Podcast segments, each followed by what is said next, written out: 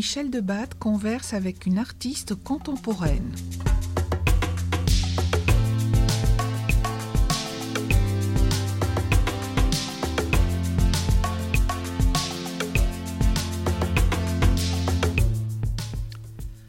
Acte 2. Qu'en est-il d'une œuvre en partition? On se pose la question.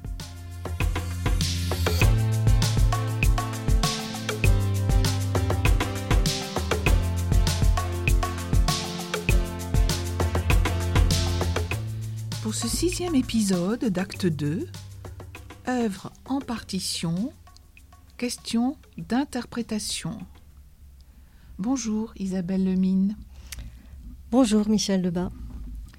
Isabelle Lemine, vous êtes photographe, plasticienne, mais aussi théoricienne et historienne de la photographie dans la manière que vous avez d'explorer, d'interroger et donc euh, d'interpréter les dix fondamentaux de la photographie. Alors, ceci pouvant être l'image photographique, le processus, la technique, la photographie en tant que médium, que message, que matériau. Mais peut-être que tout ceci, vous le devez à votre première formation, qui a été celle d'une scientifique, ingénieur brevet à Berlin, si je ne me trompe pas, et dont vous avez déjà été confronté aux questions de matériaux, de faisabilité des objets. Avant de décider de vous consacrer à la photographie, en suivant la formation spécialisée de l'École nationale supérieure de la photographie d'art à la fin, je crois, des années 90. En 2016, vous obtenez déjà et vous êtes repéré par le prix Révélation Livre d'artiste de la DAGP, avant, quelques années plus tard, en 2019, d'obtenir la magnifique résidence au Japon, dont de la villa Kujoyama. Alors depuis, votre œuvre est repérée comme étant singulière et exigeante dans le champ de la photographie contemporaine, mais pas que. Elle est exposée régulièrement dans des lieux ou des manifestations artistiques internationales, où la photographie, bien sûr, est le médium par excellence. Je pense euh, au mois de la photographie à Montréal, aux rencontres internationales de la photo d'Arles, au Centre photographie d'Île-de-France, mais aussi au Goethe Institut, au FRAC Haute-Normandie et tant d'autres lieux. Et votre euh, travail, bien sûr, il est présent dans de nombreuses collections, privées ou publiques, aussi importantes que celles du Fonds national d'art contemporain, euh, euh, de la Bibliothèque nationale aussi de France, du FRAC Grand Large, bien sûr, euh, nos Hauts-de-France, de la collection de Neuf Live, très importante collection de photographie, au FRAC Haute-Normandie, la collection aussi à Vienne d'Andras Spa- Spallar, pardon, euh, celle à Francfort, je crois bien, de la DZ Bank. Et euh, aussi, euh, vous êtes aussi présente dans les collections du musée à Louisville, à New York aussi, au Dorfman Project et, et d'autres, on ne peut pas toutes les citer, mais déjà, on voit bien l'internationalité de votre reconnaissance photographique. Alors, justement, pour ce qui nous intéresse aujourd'hui plus particulièrement, et parce que vous explorez aussi donc méthodiquement, mais conceptuellement, ce que certains historiens ou philosophes de la photographie ont pu, à tour de rôle, définir comme étant le photographiable, ou même la photographie, sans forcément d'ailleurs que parfois ils s'entendent vraiment sur une définition, et me semble-t-il ceci est heureux. Parce que questionner en fait le médium, ce n'est pas forcément questionner l'art, et vous êtes artiste. Et votre œuvre, chère Isabelle Lemine, va précisément nous donner l'occasion de découvrir, parce que vous êtes artiste, eh bien les retournements, les détournements, en tout cas les interprétations que vous faites subir à votre objet de référence, la photographie. En effet, euh, pourquoi ce terme d'interprétation? Euh, qui est ici en relation donc avec cet acte 2, œuvre en partition, Pourquoi ce terme même, qui signifie, on le sait, explication, traduction, me semble-t-il donc euh, être relativement pertinent par rapport à votre travail? Bien, parce que euh, votre travail depuis donc une vingtaine d'années à peu près propose donc une suite de séries qui, il me semble, mais vous allez me dire si je me trompe un peu plus tard peut-être, une suite de séries donc qui peuvent être considérées comme à chaque fois des moments et des interprétations singulières. En cela, être des partitions ou une partition, mais pas, pas n'importe laquelle, celle en fait qui participe de l'histoire de la photographie, de ses processus, de ses techniques, de ses appareils, de ses supports, de ses images et bien sûr de leurs usages. Et le tout appartient à un même projet, votre œuvre celui de questionner la photographie dans ses plus amples perspectives et approches, qu'elles soient sociales, politiques, artistiques, culturelles, nous allons le voir. Et alors, il y a une manière aussi qui vous distingue, c'est euh, le fait d'insuffler très souvent un certain humour, l'humour des intellectuels, l'humour des artistes, une certaine distance, peut-être une certaine critique aussi. Et je me demandais, mais on y reviendra peut-être à la toute fin de notre conversation, si euh, il y avait euh, une actualité dans votre démarche que l'on voit travailler par euh, plusieurs personnes, mais notamment dernièrement parce par quelqu'un que nous connaissons évidemment et qui travaille sur le cinéma, c'est François Josse qui vient de proposer un ouvrage autour euh, de quelque chose qu'il a repéré dans les images, dans la manière de les, de les diffuser, dans ce qu'il appelle un certain phénomène viral, ludique du monde. Donc je me suis posé cette question, on y reviendra, c'est l'introduction, on y reviendra.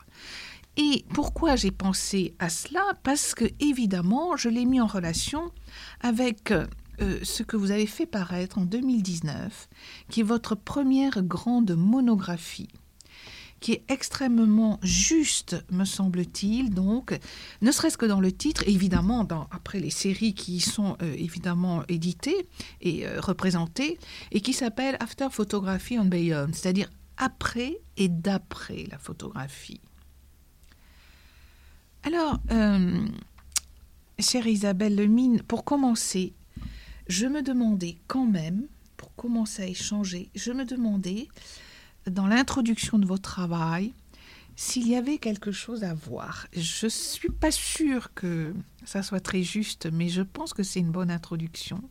Si votre travail avait quand même quelque chose à voir, au tout début, hein, au tout début, avec, cette série euh, des vérifiches. Les vérifiches qu'a fait cet artiste que vous connaissez bien sûr très bien, Hugo Mulas, cet artiste donc euh, très grand portraitiste italien qui est décédé en 73, si je ne me fais pas d'erreur, et qui à la fin de sa vie, après avoir photographié pratiquement tous les grands artistes de l'underground euh, italien et aussi new-yorkais, donc, eh bien, euh, s'est demandé à quelque part avec quoi j'ai travaillé, qu'est-ce que j'ai fait, avec quel outil j'ai travaillé, qu'est-ce qu'il me demande, comment je peux le détourner, comment je peux le transgresser. Et il a fait dans ses vérifiches, vérifications. Donc, il en a fait, du coup, il en a projeté 14, il en a exécuté 12, et il a expérimenté, en effet, donc, de manière presque pragmatique, pédagogique, les potentialités de détournement. Donc, parfois pas très orthodoxe, par rapport quand même à une certaine doxa photographie. Et ce rapport à la doxa photographie, me semble-t-il, fait partie d'un fil rouge aussi de votre démarche euh, donc de conceptuelle et d'artiste et de photographe. Alors lui, évidemment, c'était en fonction de, de, la photographie argentique. Et je pensais, par exemple, je ne sais pas si vous vous souvenez, à cette, euh, c'est un triptyque d'ailleurs dans ces vérifiches, et c'est l'agrandissement, le ciel pour Nini. Nini, c'était sa femme, et donc il a photographié en fait un pan de, de, de mur Et à l'agrandissant, évidemment, on n'avait plus, on n'avait que du grain, on n'avait que du grain. Et en peint du ciel, pardon, et à la fin, on n'avait que du grain. Donc évidemment, c'est assez ironique sur le fait de ce pouvoir ou non de représenter analogiquement quelque chose de la réalité. Et donc, euh, euh, je me demandais si euh, il y avait quelque chose de similaire, du moins dans la démarche, pas du tout dans votre travail, dans le résultat de vos séries, bien sûr, mais est-ce qu'il y avait cette, quelque chose donc qui voulait questionner dès le début cet outil, cette technique, cette image qu'est la photographie? Pourquoi en fait avez-vous commencé par là, avec la photographie? Alors, euh, pour mhm. remettre les choses un mhm. peu en ordre, euh, déjà, je voudrais dire que je fais partie d'une génération qui a abordé la photographie à une époque où personne n'aurait imaginé qu'un jour on ferait de la photographie euh, sans utiliser de, pellicule. Mhm. Et en effet, j'ai étudié à l'école de la photographie d'Arles, d'où je suis sortie diplômée en 1996. Oui. Euh, et à l'époque, j'aimais à dire que la photographie me permettait de porter un regard euh, singulier sur le monde, un regard non pas contemplatif, mais pensif, au sens où elle peut donner à penser. Et à l'époque, j'étais très inspirée par les œuvres de Lynn Cohen, Lewis Baltz, euh, Roy Harden ou encore Alfredo Jarre. Et je travaillais sur la représentation par l'image de sites ou d'espaces qui me semblaient significatifs des sociétés occidentales comme l'abattoir, la décharge, les lieux de haute technologie, etc. Et en fait, l'acte photographique me servait de prétexte pour vivre une expérience dans ces lieux où je n'aurais jamais pu me rendre euh, autrement. Mais en fait, au début des années 2000, tout euh, s'est euh, un peu bousculé, tout est devenu plus compliqué. ça devenait difficile d'obtenir des autorisations pour faire des prises de vue dans les sites qui m'intéressaient. Et de plus, j'habitais en province et les labos professionnels commençaient à fermer les uns après les autres, du fait de la mort annoncée de l'argentique et de, la manque de demande en fait. Et par ailleurs, j'étais moins disponible car j'avais aussi un, jeune enfant à élever. Et surtout, j'avais l'impression que tout avait déjà été fait et qu'il devenait de plus en plus euh, difficile de se, de se positionner, de se singulariser. Et puis, euh, ce tournant numérique, en fait, il est survenu donc à peine quelques années plus, euh, plus tard, enfin après ma sortie de l'école d'Arles. Et finalement, ça remettait en question tous mes apprentissages, tous mes acquis et toutes mes certitudes, puisqu'à l'époque, à Arles, mmh. l'accent était mis certes sur euh, la réflexion et sur la théorie, mais aussi beaucoup sur la pratique et euh, notamment, euh, on passait euh, beaucoup de temps à, mm. faire du tirage en chambre noire. Mm. C'était une activité très chronophage, mais mm. aussi très manuelle, exigeant beaucoup de travail, de savoir-faire pour être bien maîtrisé.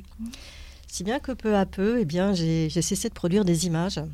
Et c'est aussi un moment qui, pour moi, a coïncidé avec un premier emploi en école d'art, car j'avais passé le, le, concours de la fonction publique territoriale pour enseigner la photographie en école d'art Or, finalement, j'ai obtenu un poste de documentaliste, ce qui ne correspondait vraiment pas du tout à ce que je souhaitais. Mais quelque part, j'en ai pris mon parti et cette situation euh, assez absurde, finalement, hmm. m'a amené à aborder l'art avec euh, plus de légèreté et de, et de liberté, puis avec une plus grande ouverture d'esprit, je dirais.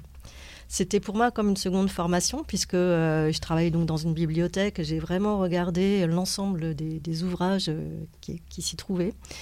Ce qui m'a amené aussi à m'interroger sur les rapports entre l'art et la documentation, et en particulier le rôle de la photographie dans ces livres. Et puis ça m'a amené aussi à m'intéresser à d'autres formes plastiques que la seule photographie. Mm. Et j'avais d'ailleurs l'impression que cette discipline était plutôt négligée en école d'art.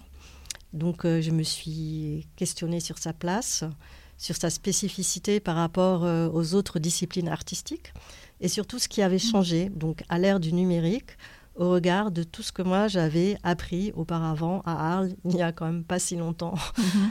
Euh, donc euh, cette période d'introspection, en fait, m'a amené à reconsidérer ma démarche et m'a décidé à, de, à repartir sur de, nouvelles bases. Et c'est comme ça que donc j'ai pris la décision de réactiver toutes mes connaissances historiques ou théoriques de la photographie euh, pour les remettre au goût du jour et non pas à travers un enseignement, mais au travers, au moyen de ma, de ma pratique artistique. Et c'est alors donc que je commence à élaborer un vaste corpus d'œuvres avec euh, une règle du jeu, qui est que pour chaque pièce de ce corpus, eh bien, je me réfère dans la mesure du possible à un artiste qui a compté dans mon parcours et dont l'œuvre serait un prétexte à une spéculation sur euh, la nature de l'image ou encore à une réflexion sur les outils et les moyens de production de la photographie, et cela à travers son histoire, ses mythes, son mhm. iconographie ou sa technique.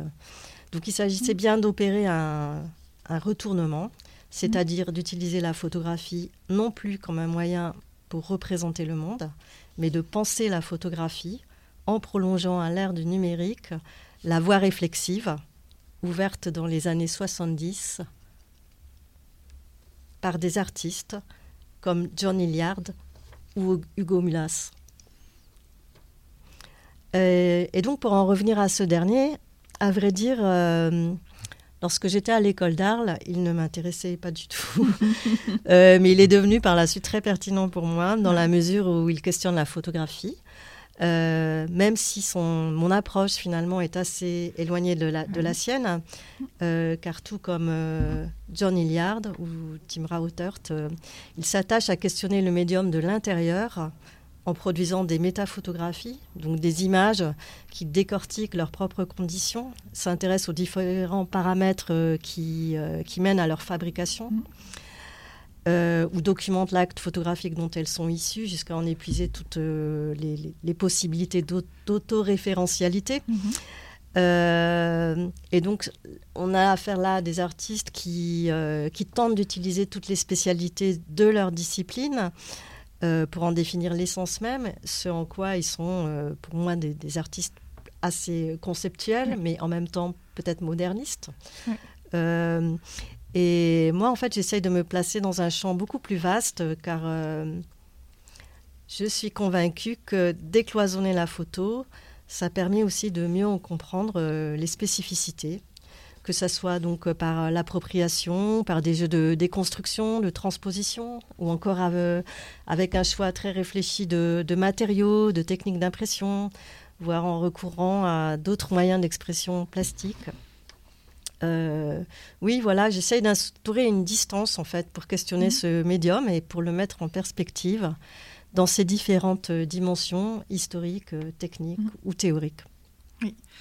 Alors c'est très intéressant de, de, de, voilà du coup de que vous ayez resitué en effet euh, votre parcours, euh, ce passage justement aussi, euh, ce tournant du numérique justement, et ce que vous venez de dire évidemment sur Hugo Mulas, c'est les années 70, c'est très intéressant parce que il a peut-être aussi été quelquefois récupéré par des conceptuels, mais lui ne s'est jamais dit conceptuel. En même temps, c'était vraiment la décennie de l'art conceptuel, au moins aux États-Unis, avec les gens qu'il photographiait lui-même, et donc cette radicalité quelquefois que l'on veut avoir vers euh, Hugo Mulas, en fait, revient euh, de manière assez légère, justement, pour prendre en compte euh, et resituer historiquement son travail, qui n'est pas justement le vôtre, justement. Et ce qui est très intéressant aussi avec Hugo Mulas, c'est que c'est aussi quelqu'un qui a beaucoup photographié les artistes. Voilà, absolument. C'est un milieu qu'il a vraiment fréquenté, et je pense que c'est aussi ça a sans doute une incidence sur. Oui, oui. Tout à fait. Et il disait lui-même, je me souviens en, reprenant de ses textes, ben, on revient vers vous évidemment, qu'il faisait des documents en fait quand il faisait faire des mises en scène à, euh, Fontana, etc. C'était des mises en scène quand il photographiait souvent les artistes dans les ateliers. Et disait en fait que c'était des documents qu'il faisait. Et donc euh, c'était très intéressant aussi de voir ben, la distance qu'il avait lui-même justement par rapport à, son travail même de photographe. Alors pour revenir du coup à, à votre travail, euh, évidemment, là, on comprend mieux en effet cette liberté que vous êtes accordée, ce rapport évidemment euh, qui, euh, qui, qui, existe avec le médium quand même que vous avez choisi, mais en effet avec ce questionnement de revisiter l'histoire dont il, qu'elle participe justement, qu'il, dont il a été le, le, géniteur, on pourrait dire, en tant que médium. Et donc ça c'est très intéressant parce que en, en reprenant, et puis ces ambiguïtés, avec le document, le rôle de la photo, que ça soit dans un livre ou que ça soit aussi en relation avec les autres arts. Donc euh, ça c'est très intéressant et il me semble que par rapport à ce terme d'interprétation donc je me suis permis d'accorder, je dirais, ou de mettre en relation euh, ou du moins de, questionner par rapport à, votre propre démarche, il se trouve que je suis tombée sur une expression, mais alors extrêmement euh, moderne du coup, à la fin du modernisme, on pourrait dire en 1966, sur ce terme même, cette expression photo-interprétation. Et alors, pourquoi je me suis arrêtée là? Je pensais que c'était beaucoup plus antérieur. Bon, non, voilà. 1966, euh, pardon. Mais elle désignait, en revanche, l'analyse des photographies aériennes. Et c'est là que ça m'a intéressé par rapport à certaines de, votre, de vos séries, bien sûr. Parce que, évidemment, euh, par rapport aux photographies aériennes, on sait que ce sont, évidemment, des supports avant tout d'interprétation. Ce sont des territoires, ce sont des géographies. Euh, elles, euh, comment dire, elles sont nourries ou elles nourrissent aussi des questionnements géopolitiques, des questionnements historiques. Et donc, on peut dire que ce sont des objets intellectuels, ce sont des objets sociopolitiques, au-delà d'images évidemment de la représentation de la réalité en tant que représentation analogique. Donc des images qui sont proches de l'abstraction. Et je me suis demandé, alors vraiment là, devant certaines de vos séries, si ça n'était pas des symboles par excellence. Ce terme même de photo-interprétation n'était pas un symbole conceptuel de certaines de vos euh, photographies. Et je pense évidemment à cette série que vous avez faite. Vous venez de nous parler évidemment de cet intérêt que vous avez eu, que vous avez toujours, de revisiter des grands de pratiques photographiques, des grands noms de photographes. Et là, euh, je pense par exemple, mais c'est pas, vous allez pouvoir parler d'autres évidemment, mais une que, voilà, nous connaissons évidemment, nous connaissons tous ou plus ou moins euh, les horizons, les fameux horizons de Sujimoto, ce grand artiste donc euh, japonais, photographe, donc qui a travaillé sur cette temporalité, sur ces temps long, sur ces images abstraites, sur ces termes aussi d'équivalent pour ne pas justement euh, définir ce qui est photographié. Et vous, évidemment, vous avez convoqué euh, le travail de Sujimoto, ou du moins cette série, parce qu'il n'a pas fait que ça, avec une, une série que vous avez appelée Dark, euh, pardon, Dark Roomscape de 2012. Donc euh, voilà, la chambre noire et un peu ses erreurs, en gros, c'est cela. Et donc, et, plus récemment, vous avez aussi convoqué, alors là, un photographe, donc, mais qui était aussi un, comment dire, un scientifique. Euh, du début du siècle, ou du moins de, du XXe siècle, les années 38-39, 1938-39, qui lui, justement, donc, en tant que euh, photographe et scientifique, lui, photographiait pas les horizons, mais photographiait des matériaux, des cristaux. Et donc, euh, euh, vous, vous avez proposé euh, des installations, des photographies, plusieurs séries, cristallogramme d'ailleurs, Crystal Clark, avec des superpositions d'images transparentes. vous avez été revoir aussi les lieux où étaient ces minéraux.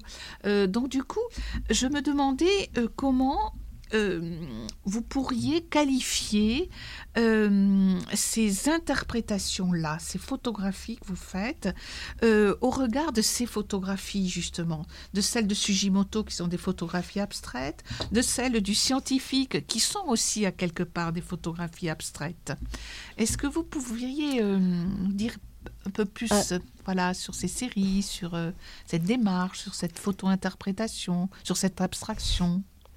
Alors, euh, je ne connais pas précisément cette, cette notion ou cette discipline qui s'appelle photo-interprétation et, qui se rapporte donc euh, hein. à l'analyse des photos aériennes. Mais en fait, je trouve ça pertinent pour notre propos, car en fait, euh, ça me fait penser à la démarche de, deux artistes qui, sont d'ailleurs très différents. Alors, le premier, c'est Haroun Farouki, ah et je pense à son film Images du monde et inscription de la guerre parce que justement, dans ce film, il nous montre comment l'armée américaine n'a pas su interpréter une vue aérienne d'Auschwitz euh, datant de 1944 sur laquelle on pouvait voir euh, de la fumée provoquée par des crémations. Et cela tout simplement parce que euh, les Américains cherchaient autre chose sur ces images. En, l'occurrence, ils cherchaient des usines. Je crois que c'était des usines d'armement. Ce qui veut dire qu'en gros, eh bien, ce qu'on voit, sur une image, c'est finalement ce qu'on cherche à voir ou ce qu'on s'attend à mhm. voir. Et à contrario, je pense à un autre exemple qui est euh, donc un autre exemple de photographie aérienne non scientifique, mais utilisée par un artiste. Je pense à Ed Rouchet Ah oui. et ses photographies aériennes de, des tr- de 34 parkings vides de Los Angeles. C'est 34 parking lots. Euh, ce, ce fameux livre d'artiste qui date des années 60. 60, oui. Et donc, elles- c'est des photos qui avaient été réalisées par euh, un, un photographe professionnel spécialisé dans les vues aériennes, euh, donc euh, qui était parti avec euh, Ed Rouchet un dimanche matin, donc pour faire ses vues aériennes de parking. Et en fait, on, on voit juste des formes géométriques Oui. parce qu'en fait, on ne sait pas ce qu'on doit voir. C'est un objet qui est complètement improbable et assez absurde finalement. Oui. C'est juste des parkings vides. Oui. Et, euh, et ça, je trouve ça vraiment intéressant. Et c'est un peu l'idée de, de- de ma série aussi, d'Akumscapes, ou Mhm. Paysages de chambre noire. Oui, oui. L'idée majeure de la série étant que justement, le regardeur ne voit que ce qu'il croit voir, et que finalement, notre regard euh, est déterminé par ce que nous savons déjà. Et euh, à cet égard, il s'agit aussi de, de montrer en quelque sorte que la photographie est aussi euh, un leurre. Euh, alors pour que les choses soient un peu plus claires, je vais peut-être expliquer comment, comment cette série a vu le jour. Oui, oui. Euh, alors l'idée m'est venue alors que je tirais des photos en noir et blanc chez moi dans un labo que j'avais à l'époque installé dans ma salle de bain. Et ça faisait déjà plusieurs heures que je, que je travaillais. Et je commençais à être dans un état un peu hypnotique, en tout cas un, un- un état de, de conscience modifié, un peu comme, euh, comme dans une transe où on Mhm. perçoit les choses euh, différemment. Et euh, comme le, vous le savez probablement, lorsqu'on fait des, des tirages photographiques, eh bien, lorsqu'on a exposé le papier photosensible sous l'agrandisseur, on développe la feuille dans une cuvette remplie de Il y a les bains, révélateurs. Il y a les bains aussi. Voilà. euh, voilà. Donc le révélateur, c'est le premier bain Mm. et l'agitation est très importante Mm. à, cette épa- Oui. à cette étape. Oui. Et euh, pour ma part, je soulève très légèrement un côté de la cuvette pour provoquer des, des vaguelettes. Oui. Et puis j'attends que l'image monte. Et en faisant cela, je me souviens avoir éprouvé un, un sentiment de, de plénitude et, et je me disais que finalement, il n'y avait pas besoin de, de, de voyager pour partir loin et que ces vaguelettes que j'observais à l'intérieur de cette cuvette étaient un peu comme les vagues de l'océan et que je pourrais éprouver le même sentiment d'apaisement si j'étais sur le pont d'un bateau et si je contemplais euh, les vagues euh, de la mer. Et, et c'est comme ça que soudain j'ai pensé au paysage de, de Sugimoto, Mm. les six, ce qu'il a- cette série qui s'appelle Seascapes et qui oui. a donc donné le nom de Ameda Kumscapes. Mm. Et je me suis dit, ben tiens, ce ré- le révélateur, c'est un peu comme une mer miniature et la ligne de contact entre le liquide et le rebord de la cuvette euh, forme aussi un, un- un petit horizon. Et le temps que je passe euh, dans ce labo à faire du tirage, c'est aussi une sorte de voyage. Et alors c'est comme ça donc que l'idée m'est venue de, de photographier à la chambre euh, et de très près plusieurs cuvettes de révélateurs, parfois dans le labo photo Mhm. avec un temps de pause très très long, Mhm. Et parfois dans ma cuisine avec une- un éclairage par l'arrière en bougeant le papier photographique ou non dans le liquide. euh, afin d'obtenir des, des images d'une facture euh, très proche de, Très de proche, celle de Sugimoto. Absolument. Donc euh, il y a eu beaucoup de ratages, hein, j'ai dû en faire des centaines pour en obtenir au final qu'une dizaine. Et ensuite, il y a eu l'étape du, du tirage de mes plans films, qui sont donc euh, des tirages de très grand format. Ils ont été réalisés par euh, Choi. Mhm. Euh, et donc, on a, on a travaillé ensemble sur l'interprétation des plans films, puisqu'il y a aussi euh, au tirage énormément de, de masquage, Oui. de transformation. Et on s'est basé sur une monographie de, de Sugimoto, Ah oui. donc dédiée aux Seascapes. Et comme Choi était, était originaire de Hong Kong, il trouvait assez drôle aussi l'idée de, de pasticher un photographe d'origine japonaise. Et on s'est vraiment beaucoup amusé à, à faire ces Vous tirages. dire qui est Choi Alors Choi, c'était un très grand tireur en France. connais il a, il a Mhm. travaillé avec énormément de photographes français et maintenant il a, Mhm. il a arrêté, il a pris sa retraite. D'accord. Mais il avait cette sensibilité aussi, justement, de par son origine, à une certaine luminosité ou, ou- ou ombre ou matérialité, peut-être dans les gris, dans cette épaisseur. Je pense à Shiroka enfin, à d'autres artistes, euh, d'autres photographes, justement. Euh, orientaux, je ne sais pas. pas. Alors, je ne sais pas parce qu'il a, il a vraiment travaillé beaucoup, surtout avec des, photographes français, allemands, européens. Et il a passé la plupart de son temps en France aussi. Hein. mais en tout cas, il se moquait un peu de Sugimoto. et trouvait que ses tirages n'étaient pas si bien que ça. Ah. enfin bref, c'était assez drôle. Euh, et puis les choses ne se sont pas arrêtées là, puisqu'après, avec mon galeriste, nous avons pensé qu'il serait judicieux de reprendre le mode d'encadrement de Sugimoto pour que l'illusion soit totale. Mhm. Euh, à la différence près que les cadres de mes tirages sont en bois et qu'ils ont été peints avec une peinture métallique, alors que ceux de Sugimoto sont en aluminium. En, aluminium, oui. Et en fait, l'illusion, au final, est telle qu'un jour, en parcourant euh, les allées de Paris Photo, mm. eh bien, j'ai cru voir sur un stand une de mes photos. oui. C'était un soulier photo. Ça pourrait être l'inverse aussi. Bref. Euh, ah oui, et puis un autre détail important aussi, mm. c'est que j'ai légendé chaque photo par le nom de la formule du révélateur photographié dans la ah cuvette. Là, c'était encore un clin d'œil à, ma formation arlésienne parce mhm. que euh, dans le cadre de nos études, nous devions aussi euh, fabriquer nous-mêmes euh, nos chimies et notamment des révélateurs. Et donc l'idée était de, comparer les résultats des différentes formules en termes de, contraste ou, mhm. de tonalité. Euh, et, justement, ce qui m'a toujours intrigué aussi avec la série des Seascapes de Sugimoto, c'est qu'elles sont légendées par euh, les lieux de, la prise de vue. Et en fait, il y en a tellement qu'on a l'impression qu'il aurait fait un nombre extraordinaire euh, de, voyages sur les mers et sur mhm. les océans du monde entier. Et, et donc, quelque part, je me, suis posé la question est-ce que est-ce que est-ce que c'est possible? Enfin, mhm il y a quand même cette question du doute. Oui, oui. Euh, car finalement, on ne voit que des étendues d'eau et de ciel. Semblables. Et donc, ces photos auraient très bien pu être faites euh, au même endroit, à des mm. moments distincts, et ça lui aurait épargné euh, mm. bien, bien des. Comment dire Ça lui épargné beaucoup de temps. oui. Mm. Donc, voilà, en fait, on qui sait, on ne sait pas. Et voilà, c'est ces, aspects-là qui, m'intéressaient. Et pour en revenir maintenant au travail euh, qui concerne donc les, cristaux euh, d'Alfred Erhardt. Oui. Donc là, en fait, il s'agit d'un travail réalisé dans le cadre d'une commande de la fondation Erhardt à Berlin. À vrai dire, c'est un photographe que je ne connaissais pas. Mm. Euh, donc en regardant un peu à travers euh, ces archives, voilà, j'ai retenu les photos de, de, cristaux et de mmh. minéraux. Euh, mais en fait, j'ai vite compris que ces photos en soi étaient aussi déjà des interprétations, mmh. puisque déjà les minéraux qu'ils photographient incarnent en quelque sorte des, des formes idéales. Euh, dans la mesure où ils proviennent de, grands musées d'histoire naturelle, donc ce ne sont pas des minéraux quelconques. Mhm. Euh, ensuite, ces négatifs sont très retouchés. Euh, c'est des négatifs sur plaque de verre, donc on voit toutes les retouches sur le négatif. Je trouvais ça très intéressant. Mhm. Et en fait, même dans ces archives, ces négatifs sont accompagnés de petits cartons Mmh. sur lesquels euh, il dessine euh, toutes, euh, enfin, toutes les retouches qu'il fait au moment du, ah tirage, donc ah toutes les opérations de masquage, ah etc. Oui, l'étalonnage. Mmh, mmh.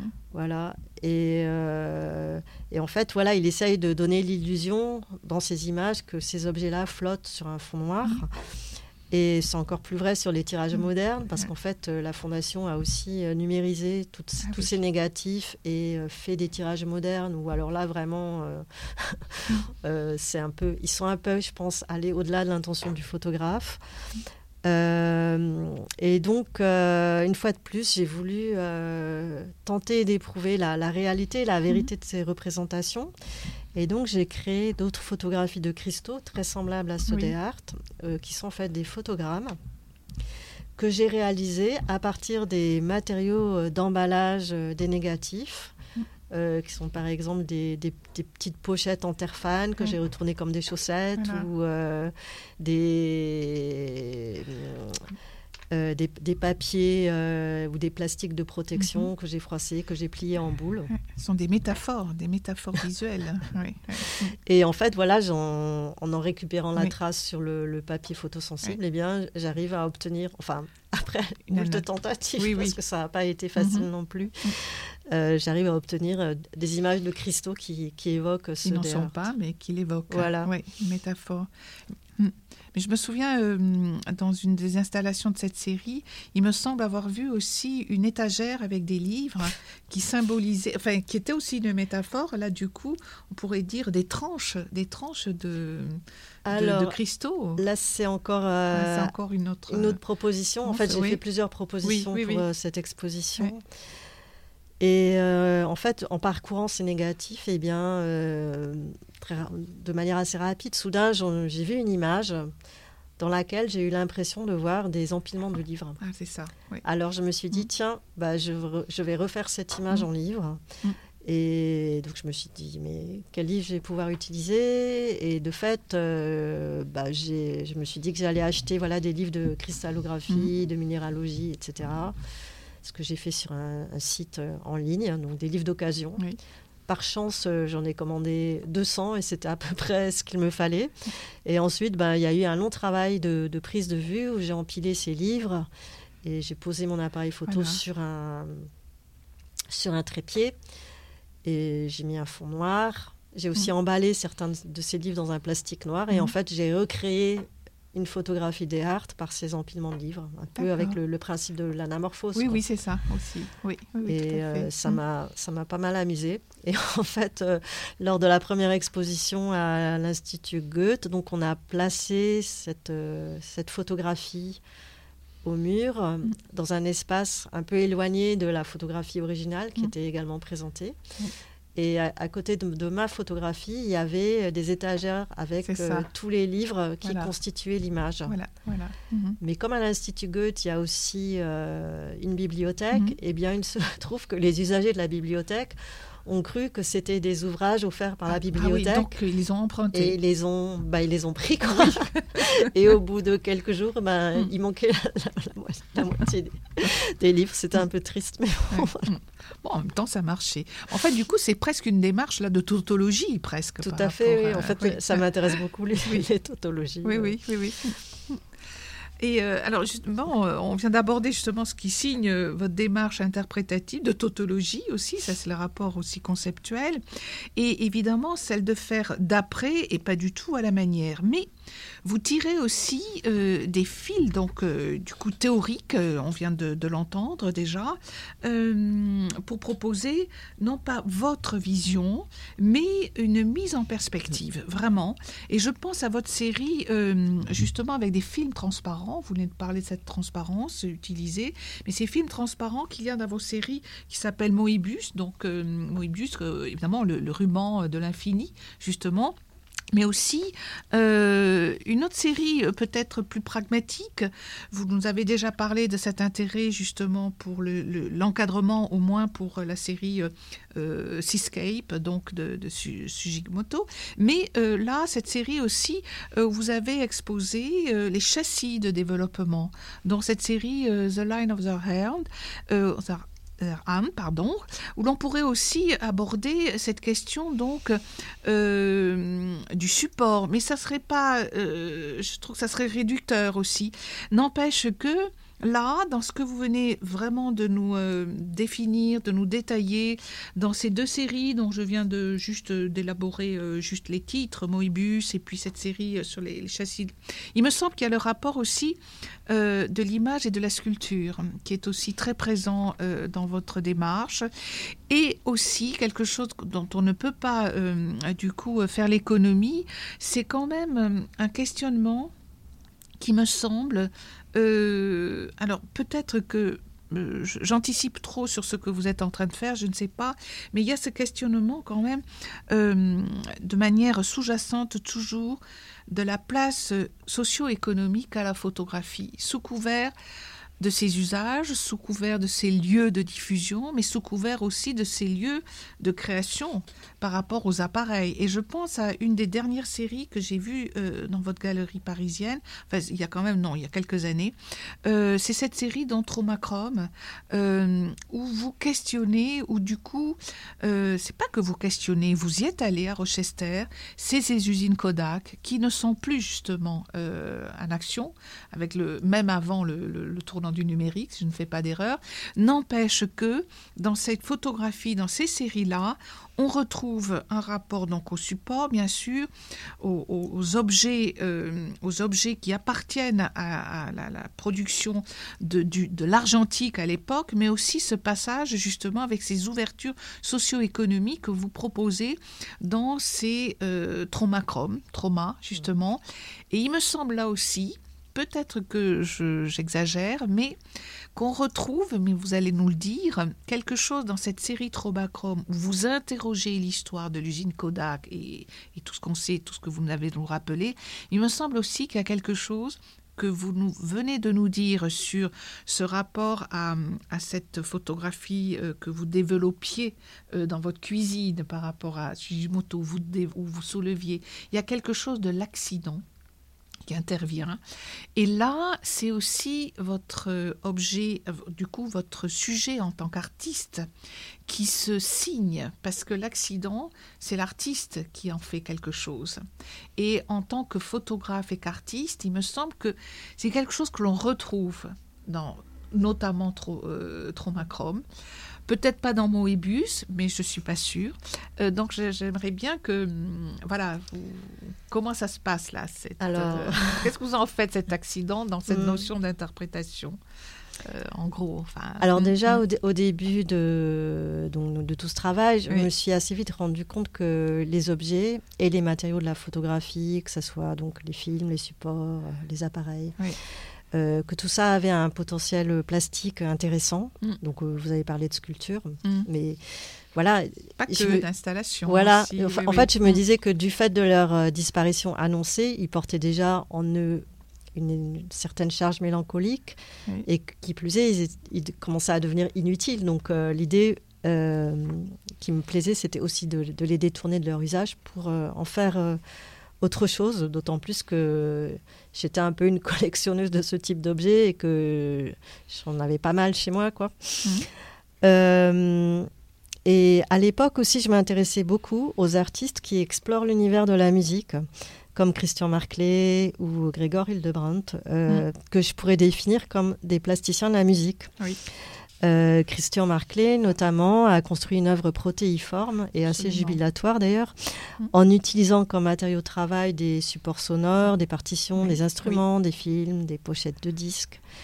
Des images d'onomatopées même. Mm. Des extraits aussi d'enregistrements. Tout à fait, ouais. Il est d'ailleurs musicien. Alors un jour, je me suis dit, ben, s'il y a des plasticiens de la musique, pourquoi il n'y aurait pas des plasticiens de la photographie?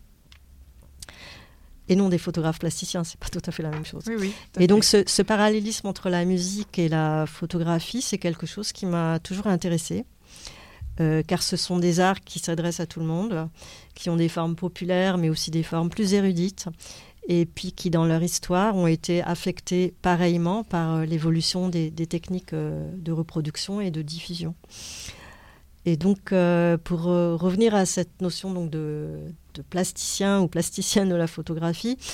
Euh, mon idée, c'était donc de prendre pour matériau non pas la musique, mais tout ce qui se rapporte à l'univers de la photographie, donc ses objets, ses icônes, ses usages, son histoire, ses fondements théoriques, ses mythes fondateurs, mhm. ses anecdotes, etc. Et au début, ça s'est fait avec un intérêt assez marqué pour le 19e siècle, qui est aussi celui de la naissance de la photographie, avec tout son foisonnement d'inventions et de trouvailles, euh, mais aussi de questionnements, et de procédés artisanaux. J'ai notamment développé des pièces qui prennent pour référence la, le célèbre texte de Baudelaire, Le public mm. moderne et la photographie, ou encore mm. le portrait de la comtesse de Castiglione mm. par Maillard et Pearson. Je me suis aussi intéressée à Bertillon euh, et à Rodolphe Archibald Dress, au portrait carte de visite, aux tout premiers objectifs présents dans les collections de la Société française de photographie, avec lesquels j'ai fait des œuvres euh, sur le modèle des typologies euh, mmh. des Béchers. Mmh. Et il est vrai que maintenant, je m'intéresse de plus en plus au XXe siècle, qui est vraiment le siècle de la popularisation et de l'industrialisation de la photographie. Euh, alors en fait, j'ai toujours regretté de ne mm. pas pouvoir, euh, de ne pas avoir pu euh, assister à la, à la, démolition des usines Kodak, ah, de les avoir vues mm. avant leur démolition à Chalon-sur-Saône. Et donc, peu à peu, mon intérêt s'est porté sur Rochester, qui est la ville où George Eastman s'est implanté mm. au tout début du XXe siècle pour construire son empire. Et une autre euh, raison pour laquelle je me suis intéressée à Kodak, c'est aussi la question des inventeurs, qui sont très largement identifiés au 19e, mais beaucoup moins au 20e siècle. Or, de manière paradoxale, euh, depuis plusieurs années, euh, Kodak revendique le fait que l'un de ses anciens ingénieurs serait l'inventeur de la photographie numérique. En fait, il a inventé un appareil photo qui n'utilise pas de film. Et euh, ce qui est assez paradoxal, puisque finalement, c'est précisément la technologie numérique qui a entraîné la, ruine de Kodak, puisque Kodak n'y croyait pas. Et donc, j'ai profité d'une résidence euh, aux États-Unis, à Bloomington, dans l'Indiana, pour me mmh. rendre à Rochester et pour y mener un travail de prise de vue en utilisant la pellicule Tri-X, qui est l'une des plus vendues par Kodak dans le monde, afin de documenter le, déclin économique de la ville. Et euh, avec l'idée voilà, de développer une nouvelle série d'images sur la base de ces prises de mhm. vue, euh, avec des idées déjà assez précises, mais finalement, ça, c'est pas du tout ce qui s'est passé, mm. euh, puisque comme vous l'avez mentionné, il y a eu un, accident. Oui, puisque... Il y a des voiles, oui, c'est des images voilées. Hein. ouais puisqu'en fait, en, numérisant les, négatifs, eh bien, les, ces négatifs qui étaient initialement en noir et blanc se sont chargés de couleurs et de bandes noires.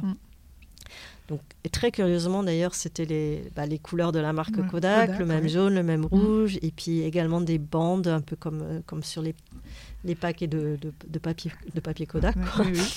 c'était assez étrange, et, donc c'était comme une espèce de, présence spectrale, on pourrait dire. Euh, euh, et, et, donc, pour, pour revenir sur, sur euh, l'analogie entre musique et photographie, mhm. en, mhm. visitant la, maison de, George Eastman à Rochester mhm. d'ailleurs, j'ai découvert que c'était un très grand amateur de musique et il, avait donc euh, un orgue mécanique.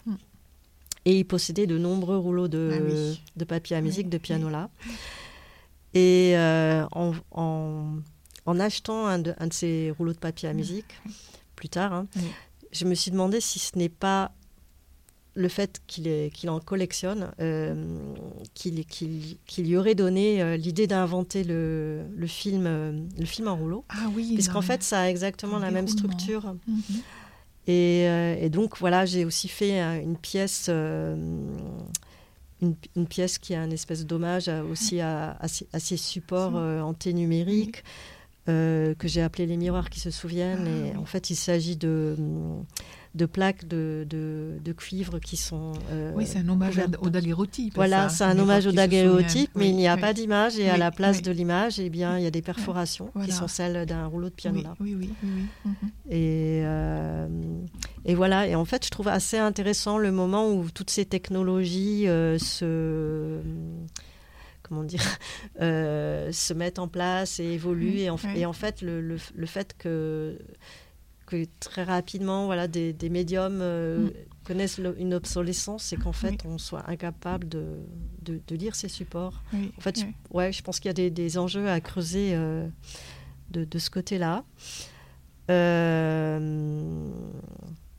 oui, dans le fait, oui, oui, dans le fait que du coup ces supports ne seront plus accessibles parce qu'il n'y aura plus les machines. Tout à Ce qui est vrai euh, pour le numérique, on le sait, euh, les disquettes ou autres. Enfin, tout à fait. D'ailleurs, la tendance est justement à. Pendant longtemps, la tendance des musées c'était de numériser et maintenant on refait des copies euh, sur des supports analogiques parce qu'on a peur de ne pas avoir. Absolument, tout à fait. les supports pour les, les appareils pour les lire. Oui, oui, et oui, oui, cette, cette question-là de la pérennité pas simplement du support, mais de sa lecture en fait. C'est-à-dire la médiation en fait entre un support et puis la machine qui va nous permettre de, de, voir ce qu'il y a sur ce support ou pas en fait. Tout à fait. Et donc par rapport à cette question euh, du hasard, effectivement, dans dans la manière dont je travaille, ça joue quand même un rôle important. Oui, parce que souvent, c'est le, le fait d'associer plusieurs choses qui arrivent peut-être de, de manière fortuite, qui, Oui. qui va me donner une idée Oui, et m'entraîner voilà, sur une, une piste vers un, nouveau travail. Euh, alors, et dans, la lignée de ce travail sur l'histoire des, des techniques, Mhm. justement, euh, je suis actuellement en résidence au musée de Dresde, où je me- Ah au musée des techniques de ou Dresde, techniques, oui. oui. où je me rends assez souvent Mhm. et où j'ai une carte blanche. Euh, donc, euh, parce que Dresde fut euh, au début du XXe siècle donc le, un peu le, le fleuron de l'industrie de la photo et du cinéma en Europe. Et c'est là qu'on a inventé la visée réflexe, Mhm. l'obturateur à rideau central. Et il y a énormément de, de marques d'appareils photo autrefois célèbres euh, qui, qui se sont développées là. Et le musée donc euh, est installé dans une ancienne usine et Mhm. conserve en fait euh, un fonds exceptionnel de- d'appareils photo, D'objets, voilà, liés à la oui, photographie, mais aussi euh, aux Mhm. sciences de l'information, Mhm. notamment des calculatrices Ah et des oui. ordinateurs. Donc voilà, c'est en Mhm. cours.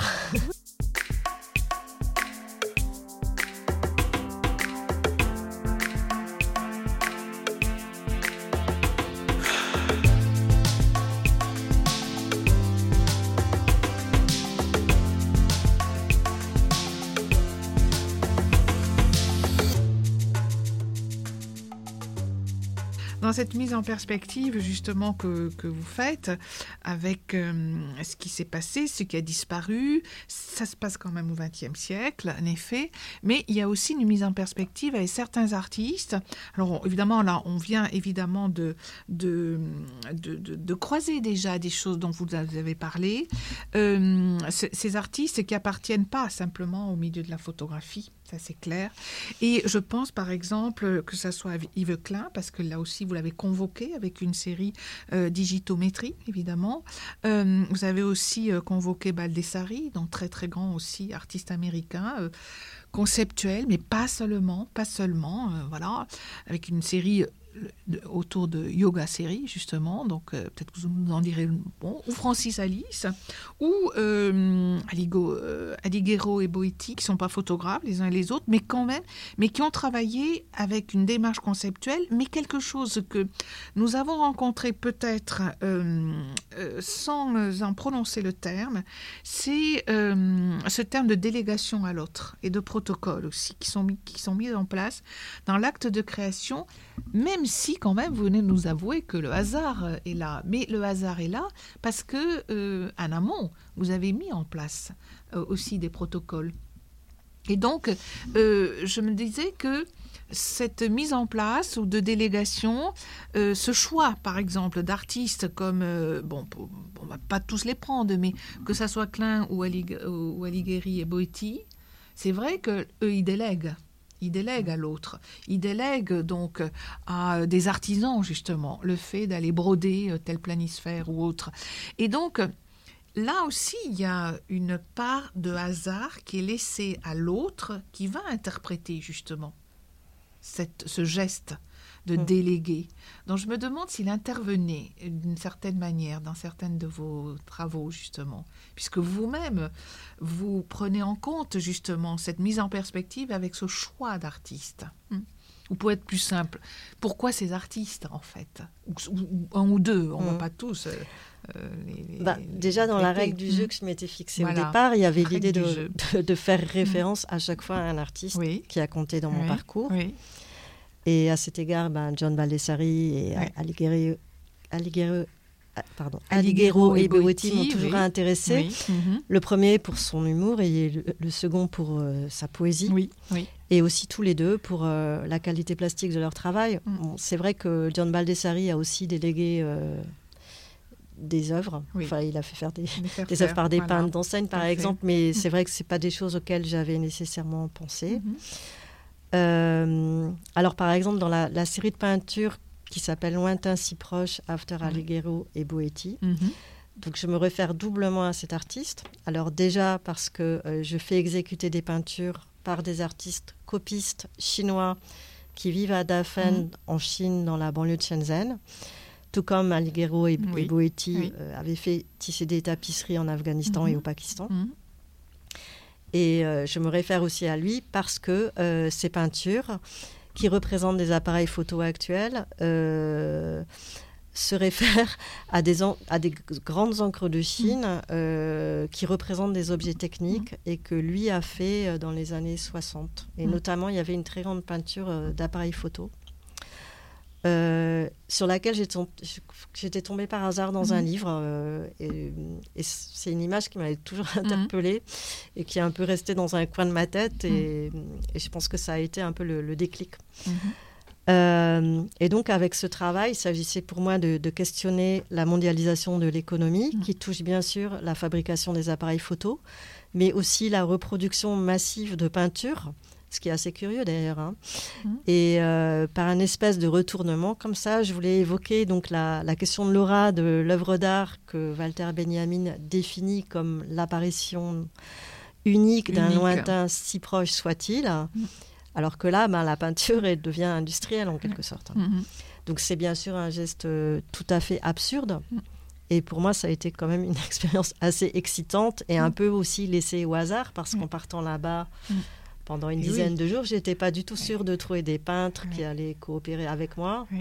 Et bon, finalement, ça s'est bien Mhm. passé. J'ai eu de la chance, quoi, on peut dire. Mhm. Euh, et pour ce qui est de The Yoga Series, Mm. alors euh, d'après John Baldessari, Mhm. l'approche est différente.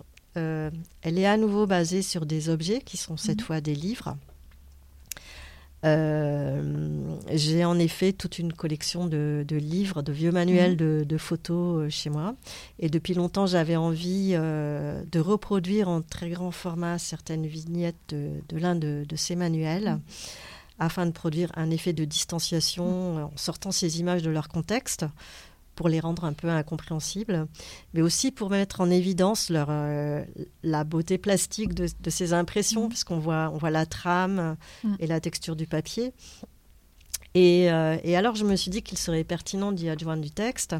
Et là, j'ai tout de suite pensé à John Baldessari, dont j'avais vu des toiles tendues euh, sur châssis Mhm. dans, dans une foire. Et comme j'avais besoin d'un texte court, alors j'ai pensé à des aphorismes. Et je me suis alors souvenu que j'avais lu un livre sur la philosophie hindouiste, les, les Upanishads, il y a très très très longtemps avant Ah de partir en Inde, donc ça Mhm. remontait à 20 ans auparavant, quoi.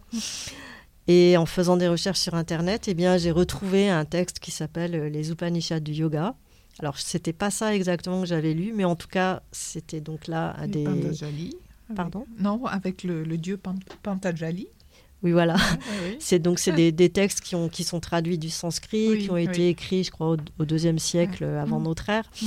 Et, euh, et donc j'ai, c'est assez court, donc j'ai lu euh, un- tous les extraits de, enfin tous les sutras qui, qui sont dans, Mm. présents dans, dans ce texte, et euh, j'ai gardé ceux qui se réfèrent à la vision et à la perception. Et comme Baldessari lui-même avait fait une série utilisant des bribes de texte extraits des désastres de la guerre de Goya, et que de mon Mm. côté, je faisais Mm. appeler appel aux Mm. Upanishads du yoga, bah, quelque part, le retournement était complet pour moi, tant dans l'inversion syllabaire Oui. du titre, puisque je passe de Goya à yoga, que dans le signifié, Mhm. puisqu'on passe de la guerre à, à comment dire, euh, à des aphorismes qui visent euh, à atteindre une espèce de, paix intérieure. voilà. Bref, euh, pour moi, c'était une espèce d'équation euh, Mhm. bien résolue, Mhm. avec l'idée aussi de créer un choc sémantique en rapprochant une icône de l'art conceptuel et des images somme toute banales, à la facture un peu pop, avec des concepts philosophiques extrêmes orientaux qui parlent de vision et de perception. Mhm. Euh, mais là, donc, effectivement, il y a encore euh, une, une espèce de coïncidence comme Mhm. ça, de hasard. Mhm. Euh, et pour répondre de manière plus large, je dirais que Ouais. je ne sais pas pourquoi ces artistes comptent plus que d'autres, mais en tout cas, je pense que ce que je fais relève plus pour moi d'un espèce de prolongement Oui. plutôt que d'une interprétation. Oui, oui. Alors justement, ce prolongement, euh, euh, non mais c'est intéressant justement d'arriver à, à- à questionner euh, bah, des synonymes, des autres synonymes, Mm. à partir justement de l'œuvre de l'artiste et ici de la vôtre évidemment. Et alors ce prolongement, euh, Euh, alors moi, je vais peut-être le récupérer, excusez-moi, mais euh, n'empêche que euh, c'est un prolonge... il y a un prolongement de toute façon de vos interrogations, ça on l'a bien vu, par rapport aux œuvres, par rapport aux rencontres, enfin du moins à, à ces jeux aussi sémantiques dont vous parlez. Et ça, c'est des prolongements théoriques mais je ne sais même pas si c'est des prolongements, c'est des assises théoriques. Et ces assises théoriques, on les retrouve évidemment dans les mises en perspective ou dans le travail que vous faites aussi par rapport à des théoriciens, là, du coup, de la, de, la photographie, ou, essayistes. Et vous venez de parler de choc sémantique pour yoga et Goya, mais euh, là, dans une de, vos dernières pièces aussi en, 2019, il y a aussi... Euh, alors je ne sais pas si c'est un choc, mais c'est une forme sémantique aussi qui, euh, du coup c'est un jeu sémantique, pardon. Alors là peut-être il n'y a pas de règle du jeu, mais il y a un jeu sémantique quand vous convoquez le titre de deux ouvrages qui ont presque 100 ans de différence, d'écart. Pardon. Euh, et euh, donc cette série elle s'appelle Forme de vie des formes. Et c'est pas euh, une lourdeur sémantique, c'est un jeu sémantique à partir de deux ouvrages qui sont euh, donc le premier référencé avec un très grand historien de l'art, c'est à l'époque du formalisme, de la forme, c'est Faucillon évidemment, La vie des formes. Et puis l'autre, ben, presque 100 ans d'écart, ou 90, c'est Nicolas Bourriot, dont on sait que, euh, à partir de Machiavelli aussi, euh, eh bien, tout ce rapport à l'art et au social et au relationnel dont il parle, évidemment, a fait l'objet euh, d'un de ses ouvrages aussi.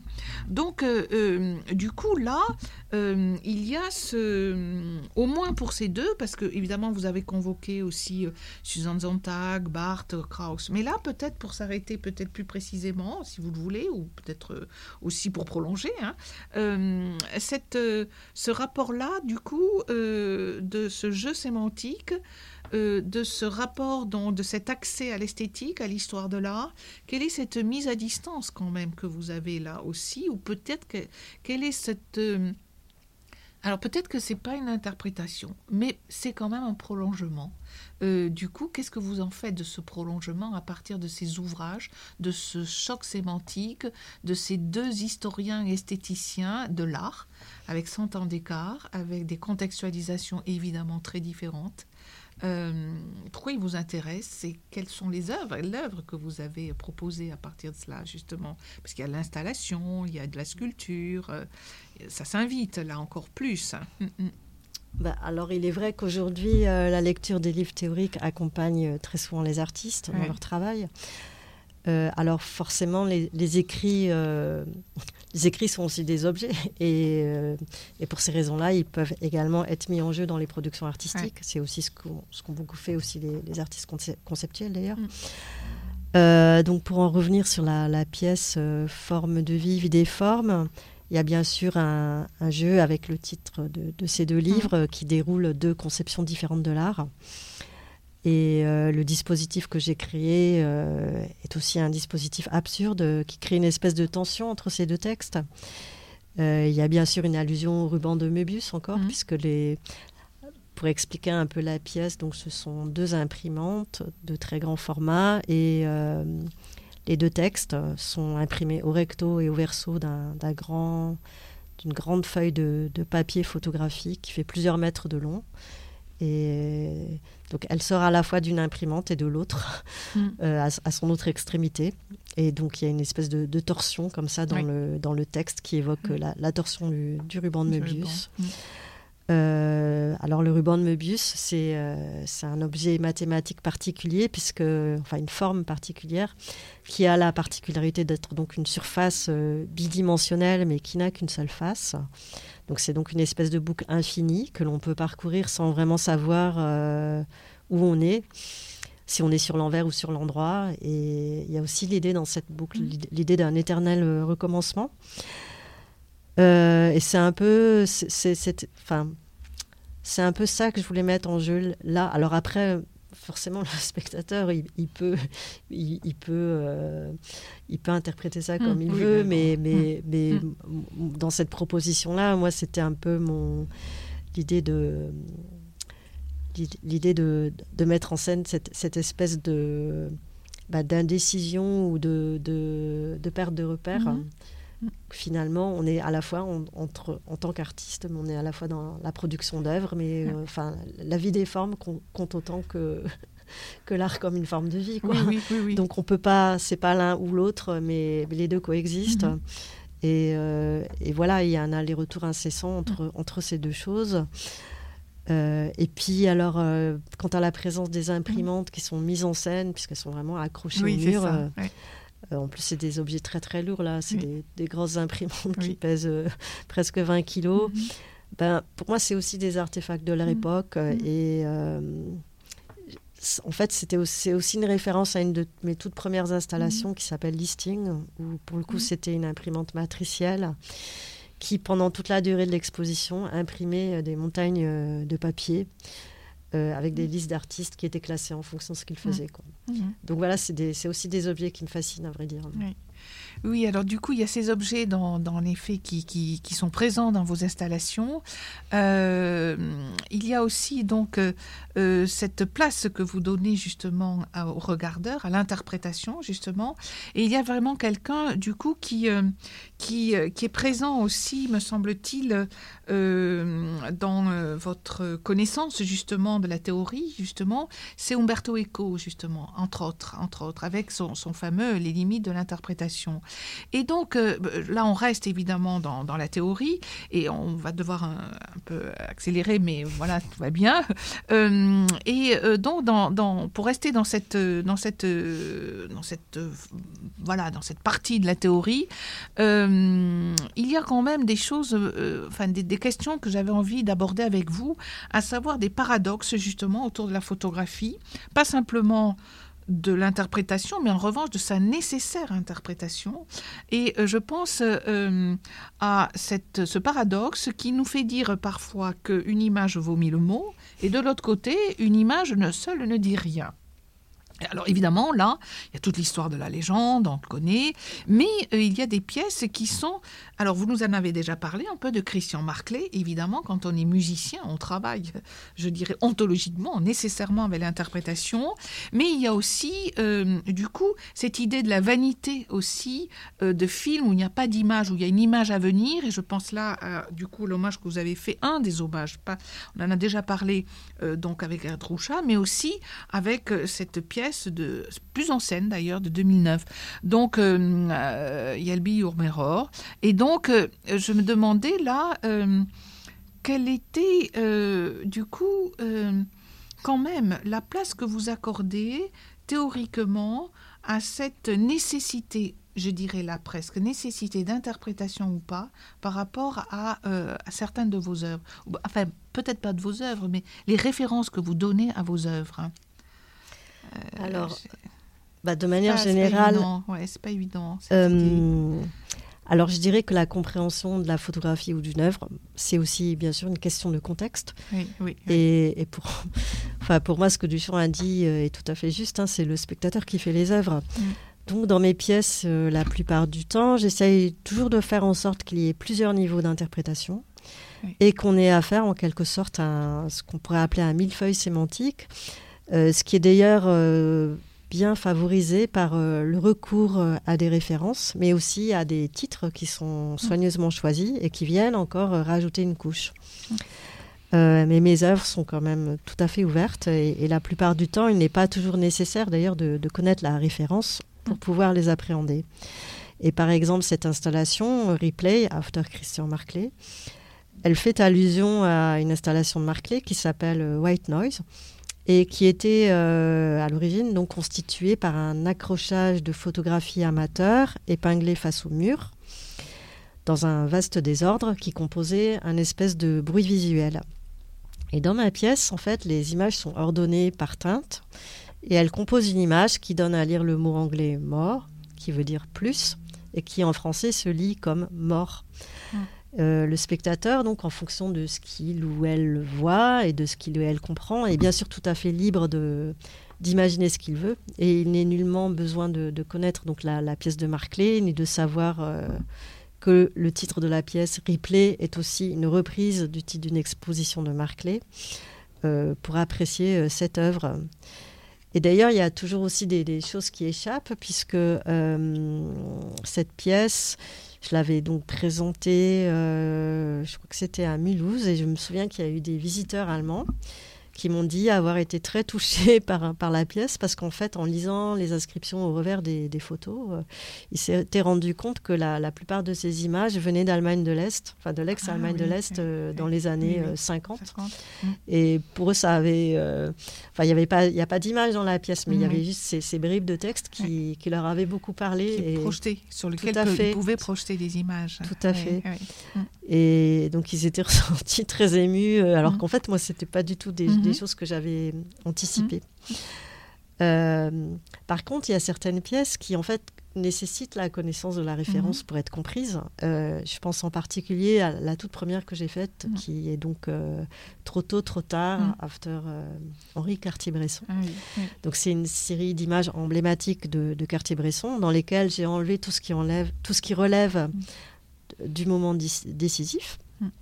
Et je me souviens d'un vernissage où une, visiteuse est venue me voir pour me dire euh, ah bah je comprends vraiment rien à, votre travail, qu'est-ce que c'est euh. Et euh, en fait, la raison, c'était qu'elle ne connaissait pas Cartier-Bresson et donc elle pouvait rien comprendre mhm. au travail. C'était voilà. c'était juste des séries d'images avec des espaces vides.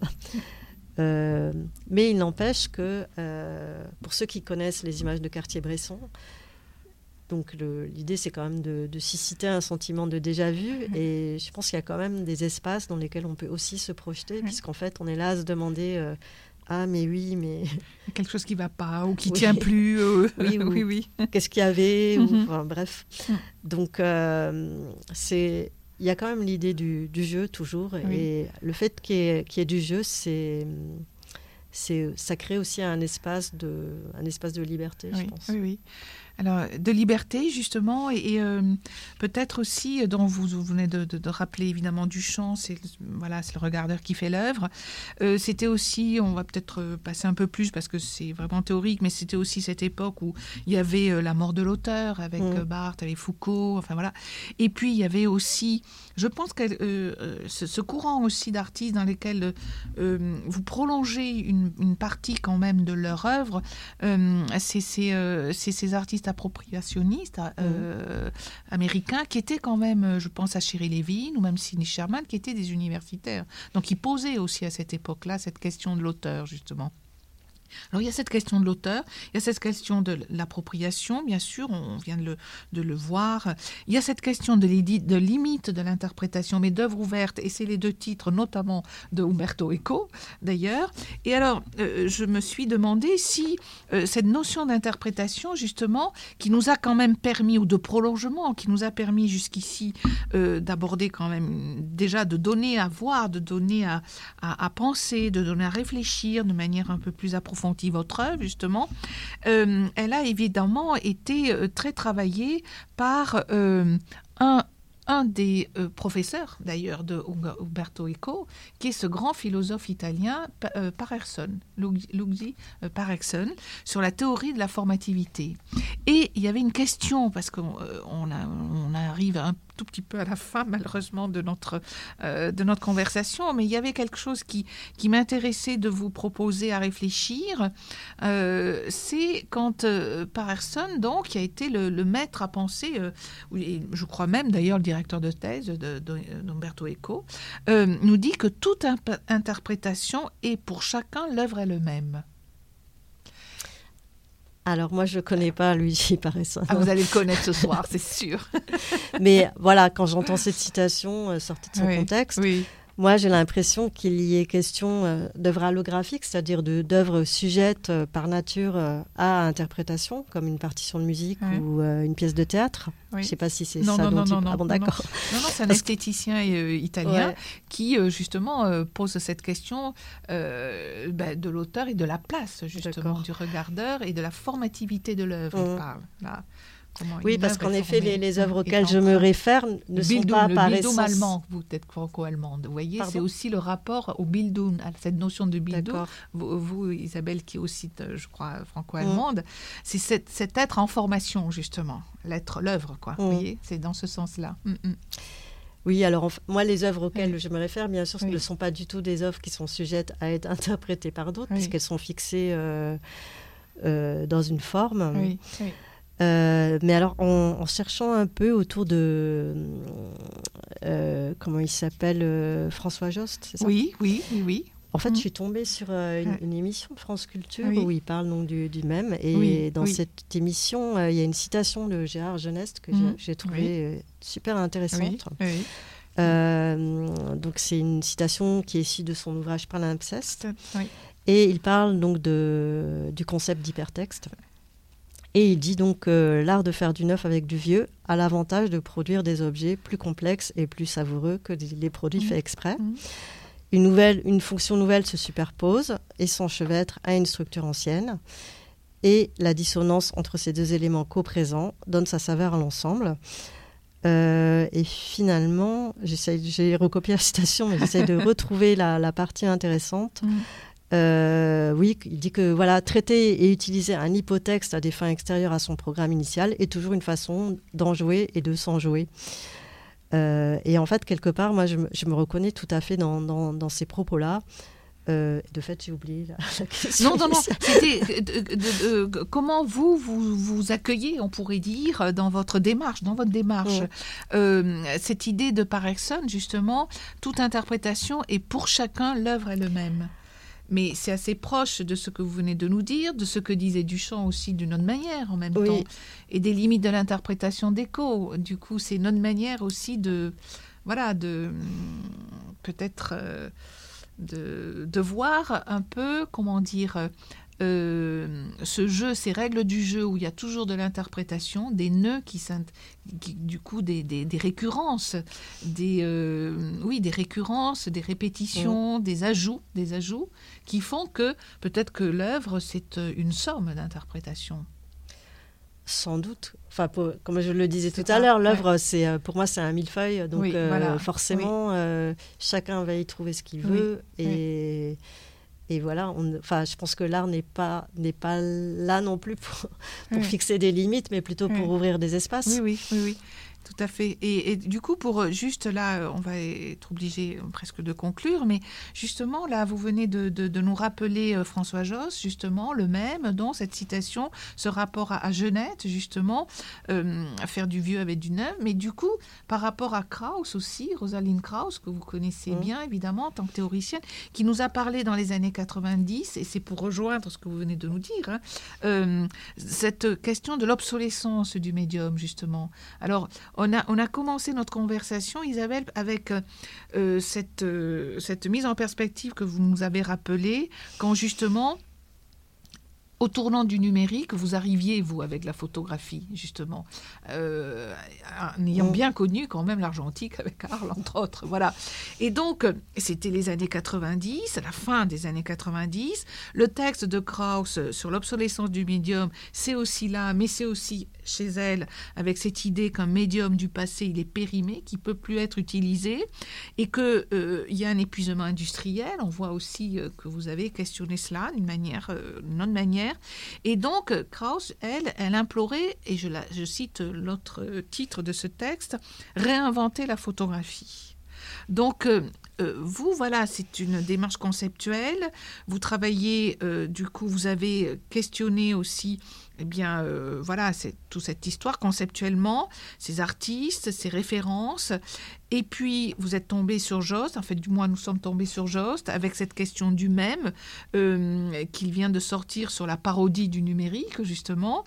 Euh, et donc, vous, est-ce que aujourd'hui il y a quelque chose du même, justement, de, cette, de ce côté viral qui vous intéresse? Parce qu'il parle de ça aussi, François Jost, justement, avec les réseaux, avec le web, avec le- l'extension du numérique, le prolongement d'une certaine, euh, de certains univers numériques.